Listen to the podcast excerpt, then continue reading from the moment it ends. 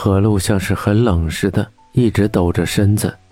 徐峰担心他一直烧下去会烧坏，但是外面倾盆大雨，带他去医院是不可能的。看他的样子，喂他吃药也是不可能的。徐峰把空调温度调高，想着这样也许他会出点汗，只要出了汗，烧就会退去。何璐的手机响了，徐峰看了一眼时间，已经十点多了。电话是江城打来的，徐峰也就接了。露露，你什么时候回来？你知不知道刚才值班老师差一点就进来了？你……江城惊魂未定的说着，尽量压低着声音，以防外面还没走远的老师听到。我，我是徐峰。徐峰如念了一会儿。才说，正在说话，突然被打断，而且是徐峰学长接的电话。江城被雷的外焦里嫩，差一点把手机扔在地上，揉了揉眼睛，仔细看了看自己，是不是打错了？徐峰学长，真的是？江城惊讶地说，看了看外面雷电交加的鬼天气，这个时候何璐还没回来，那就代表。江城不敢再去想，努力的自我安慰说：“徐峰学长不是这样的人，他绝对不会对露露做什么的。”何露他淋了雨晕倒了，但是现在烧已经退了。如果你不放心的话，明天早上来接他吧。徐峰说完，挂断了电话，声音依旧是那么的温柔。江城拿着电话，还没缓过神来，他不是担心徐峰学长，而是对露露不放心。一直以来，何璐都是以满腔热血去碰冰山，好不容易逮到一个机会，万一他兽性大发，一切皆有可能。徐峰汗流浃背地坐着，豆大的汗珠落在棉被上。何璐安详地睡着，徐峰终于安心地走了出去。走廊里还放着何璐沾满泥巴的帆布鞋，现在已经被雨水冲刷得干干净净的。徐峰走过去。把鞋子上的鞋带解开，带着鞋子一起拿到室内，放在空调下面吹着。外面的雷声阵阵，闪电狂舞，天像是开了一个大窟窿一样，不断的倾泻着雨水。室内突然一片黑暗，停电了，只能靠着外面的闪电勉强看清室内的物品。何露含混不清地说：“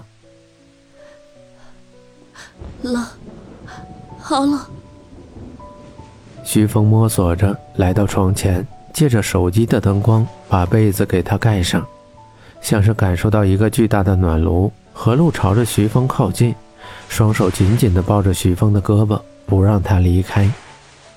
徐峰试着把胳膊拿出来，却被何露抓得更紧了，瑟瑟发抖的身体让人有点怜惜。考虑到如果这样被他抱着睡一晚，那明天早上。这丫头脖子可能会断的。徐峰坐在床边，隔着被子把她抱在怀里。何露安静地在徐峰的怀里睡了一夜。夜里，何露无数次地蹭着徐峰的胸膛，迷迷糊糊地说着他喜欢他。人非草木，孰能无情？徐峰一夜都没有睡，每隔一段时间就摸摸何露的额头，确定是不是正常温度。每隔一段时间。就会给他喂一点水，何露乖乖地闭着眼睛喝水，然后再一次睡去。江城来的时候，徐峰正在院子里收拾着被暴雨摧残过的玫瑰，一夜的光景，娇艳的玫瑰已经残败不堪。徐峰学长，早啊！江城咬着嘴唇，结结巴巴地说着，连自己都觉得心虚。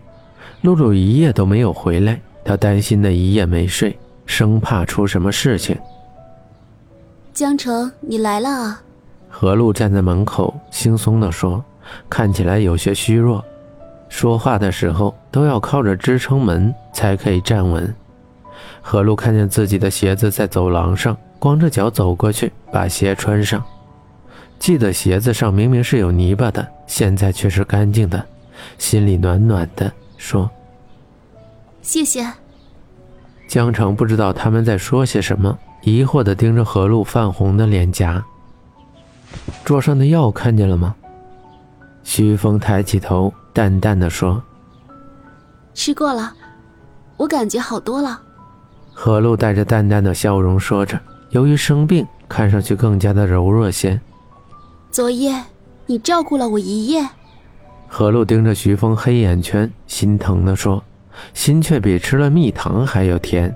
他迷迷糊糊中记得他抱着自己，可是醒来的时候，只是自己躺在床上，身上严严实实的盖着被子。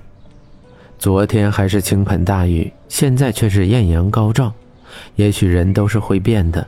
昏迷的时候，看到徐峰的眼神很慌张。何璐想，只要自己努力，早晚会有一天把他给打动。也许时间会很长，但是只要有希望，时间又会变得很短。